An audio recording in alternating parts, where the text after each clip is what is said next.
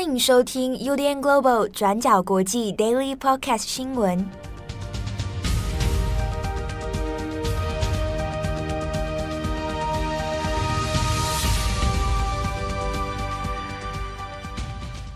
Hello，大家好，欢迎收听 UDN Global 转角国际 Daily Podcast 新闻。我是编辑七号，我是编辑佳琪。今天是二零二二年六月二十一号，星期二。好，那今天的国际新闻，哎，等一下，今天是夏至，哎，是吗？对，节气里面的夏至。哦、oh. 理论上今天应该会，呃，都市传说，哎，不是，就是一般常民的印象，好像今天应该会特别热。嗯，但好像还好，我现在还穿长袖。哦、你 觉得蛮？可是因为我们办公室蛮冷啊，我觉得办公室蛮冷。对啊，冷气房待久了，真的是啊，大家记得这个啊，多喝水啊。好。今天的 Daily p a r k 新闻，首先第一条，我们来看一下香港。好，那这边要讲的是，可能如果很多去过香港的人，或者是看港片啊，都会注意到一个珍宝海鲜坊啊。珍宝海鲜坊就是水上餐厅，大家可能都有印象啊，在船上面盖了一间餐厅啊。那这个是一个很重要的香港象征啊。那 Jumbo 珍宝海鲜坊，那先前在今年六月的时候呢，那珍宝海鲜坊因为其实从二零二零年的疫情以来哦，它已经宣告是暂停营业哦。那当然，它的整体的呃经营它是不断的在衰退的。那又因为疫情哦，变成最后一根稻草，就只能被迫先暂停。但没有想到说到今年，本来呢呃就想说要先离开，先驶离香港哦，把它先开到别的地方拿来做个维修保养。那可能未来在期待有没有人可以来接手。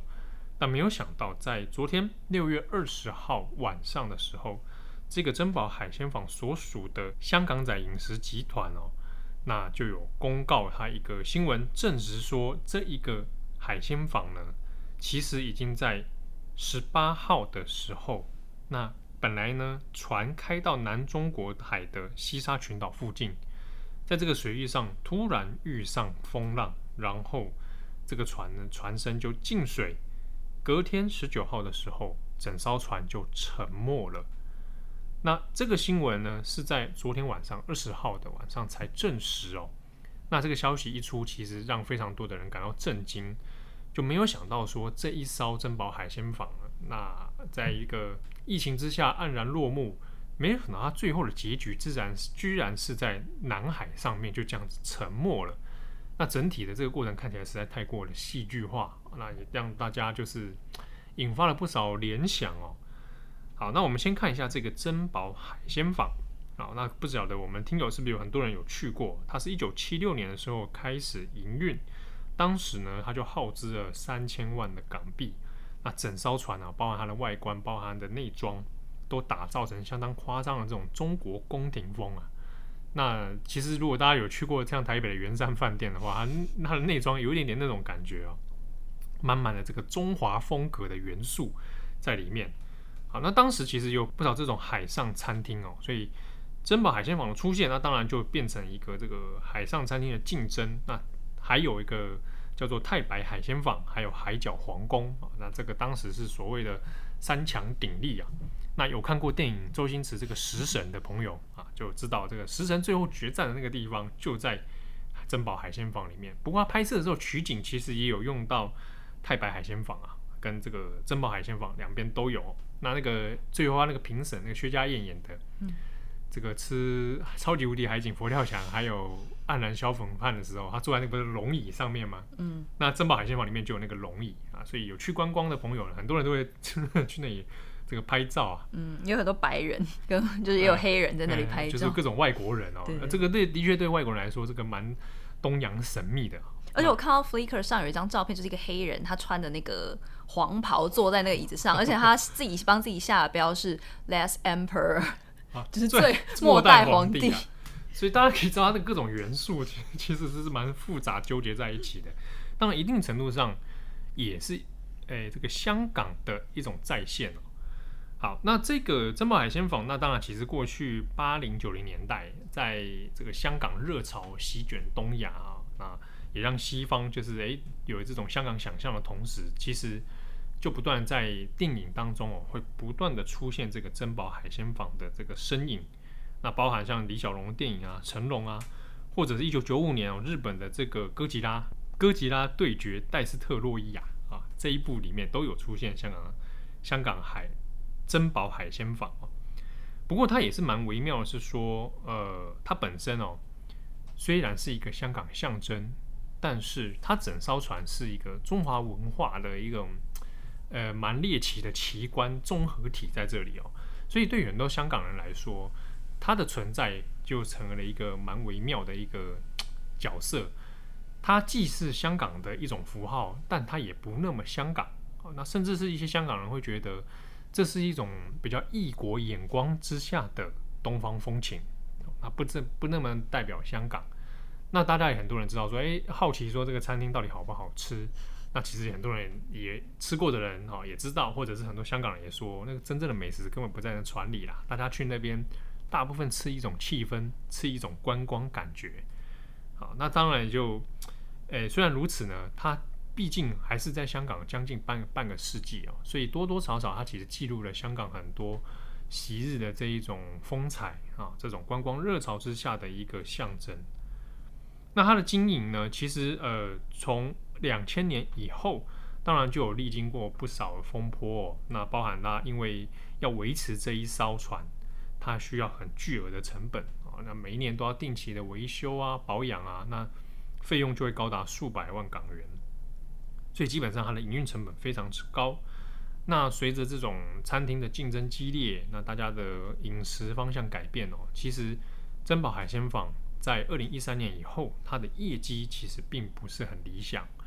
那收入入不敷出之下呢，那其实它的营运哦就遇到了很大的困难，所以几度要可能寻找别的买家哦来脱手。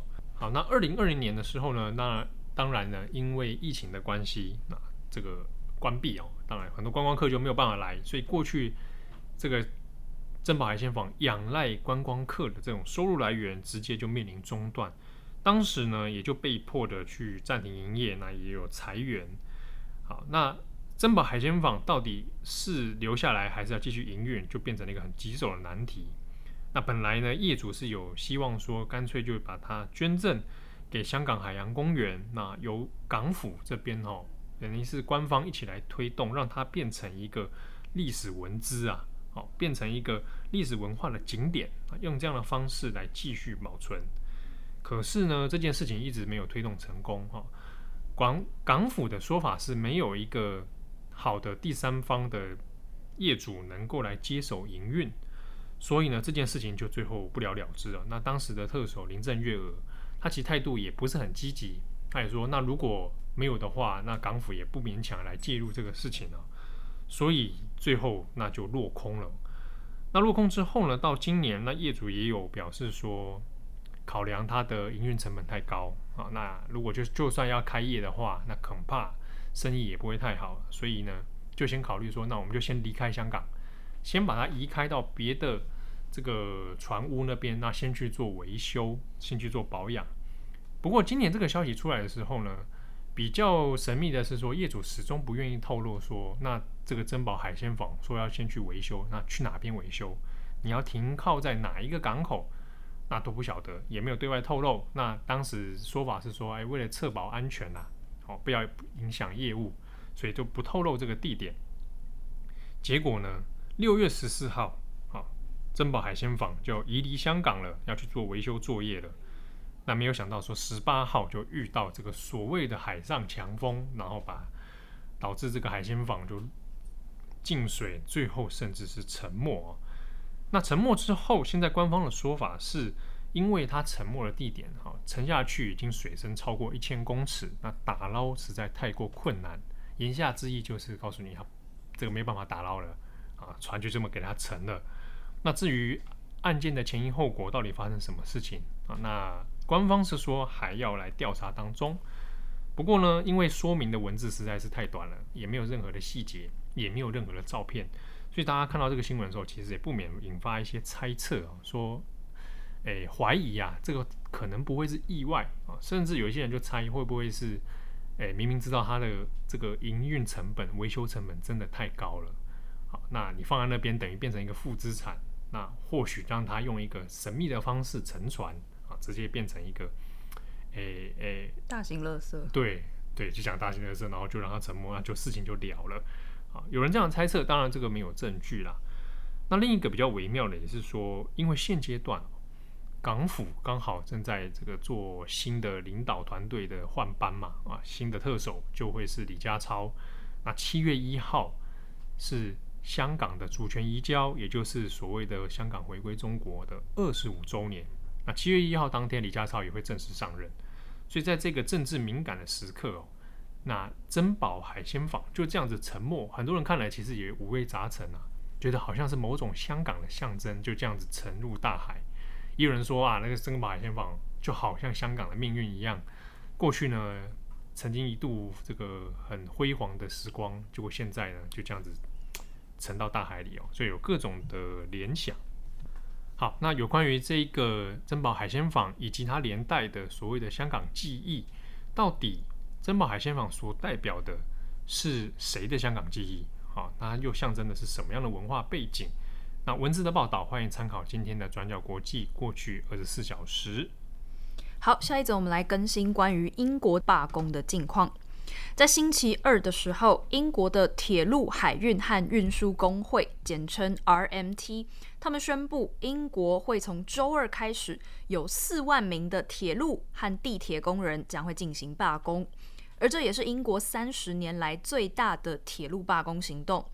那这一次罢工的原因呢，是由于劳方以及资方，也就是英国国营铁路公司，还有其他的铁路营运商，他们呢对于薪资的谈判破裂，因此导致了这一次的大规模罢工。根据 RMT 的官网声明，在过去的几周里，高层一直都在跟国营铁路公司，还有这些铁路营运商以及伦敦地铁进行讨论。他写道说，尽管我们的谈判人员尽了最大努力，但仍未找到解决争端的可行方案。必须重申的是，这一些争议的根源都来自于强生的保守党政府决定从大众运输系统中削减四十亿英镑的预算，其中二十亿英镑会影响到国家铁路，另外二十亿英镑则会影响到伦敦交通局。而由于这一项交通的财政紧缩政策，也导致了雇主做出以下决定：一、削减退休金等多项福利，使员工工作时间更长，退休后能领到的金额更少；二、铁路网内部直接裁员数千人；三、通过内部解雇和重新雇佣的形式，削减原本的员工福利和年资等工作保障；四、透过长时间的薪资冻结，削减了大多数成员实际应得的工资。面对这种大规模攻击，RMT 不能被动。因此，在听取了所有报告后，我们确认原定将于六月二十一、六月二十三和六月二十五举行的罢工将正式进行。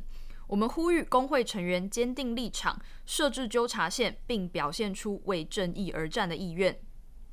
根据《卫报》的说法，RMT 这一次所动员的工人罢工有高达四万多人，可能将会导致铁路取消将近百分之八十的班次，而且会影响将近一整个星期的交通。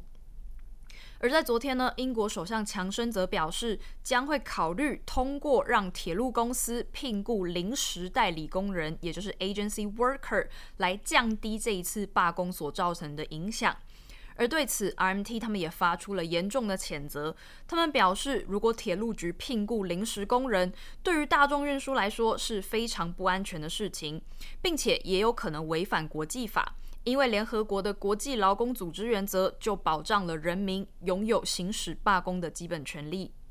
另外，工会代表大会 TUC 的副秘书长保罗·诺瓦克，他甚至指责强生政府这一次采取的行动，连柴契尔夫人当年都没有这样做。对此呢，RMT 的秘书长米克林奇也表示说，甚至未来也不排除将持续整个夏天都规划进一步罢工的可能性。而与此同时呢，即将发生的这一场铁路罢工，不只是影响到大众交通，同样也有许多公共部门的工会都正在观望这一次罢工的结果。其中呢，最大规模的就是 NHS 的医疗人员、护理人员以及英国的教师工会。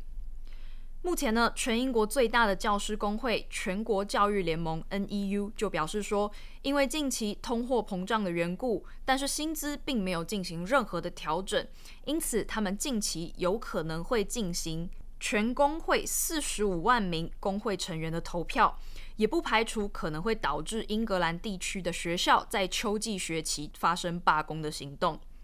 NEU 的联合秘书长凯文·考尼克就说：“这些老师们，他们正在计算他们的平均时薪是多少，而且与二零一零年相比，整个薪酬已经降低了百分之二十。”另外，另一个教师工会 NASUWT，他们也加入了这一次教师工会威胁性罢工的行列。如果没有符合加薪的要求，也有可能会在十一月开始加入这一次的罢工，可能也会导致英格兰地区、苏格兰以及威尔士的罢工进一步扩大。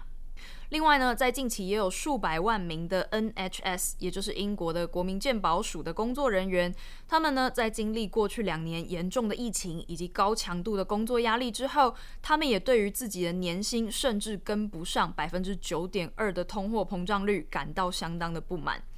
NHS 的全国最大工会 Unison，他们就表示说呢，政府现在正面临着严峻的挑战。你要么就是提供符合通货膨胀率的劳动薪资的新协议，要么你就是要接下来忍受各个公家部门不断的发动大规模的罢工。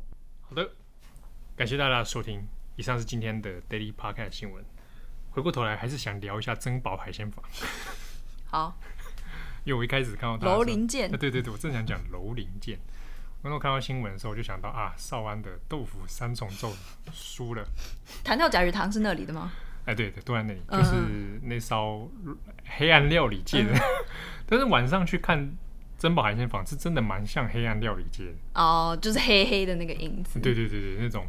绚丽黑暗，而且那些观众是买票进来的吗？我是说来 观看对决料理对决的那些观众，他不是很多都是黑暗料理界的人。如果如果售票的话，有点太张扬了。你说所以是黑暗料理界自己的感觉就是对那个装脚之类的，第一比如说会员制啊，他可能会员制嘛，你有参加这会员，他就来参观。你平常可以去黑暗料理界经营的餐厅吃饭，然后吃完你还可以看就是看比赛，看表演，看看比赛。对啊，所以 因为虽然说罗林舰长得跟珍宝海鲜坊不太一样，罗林舰是更夸张嘛。嗯。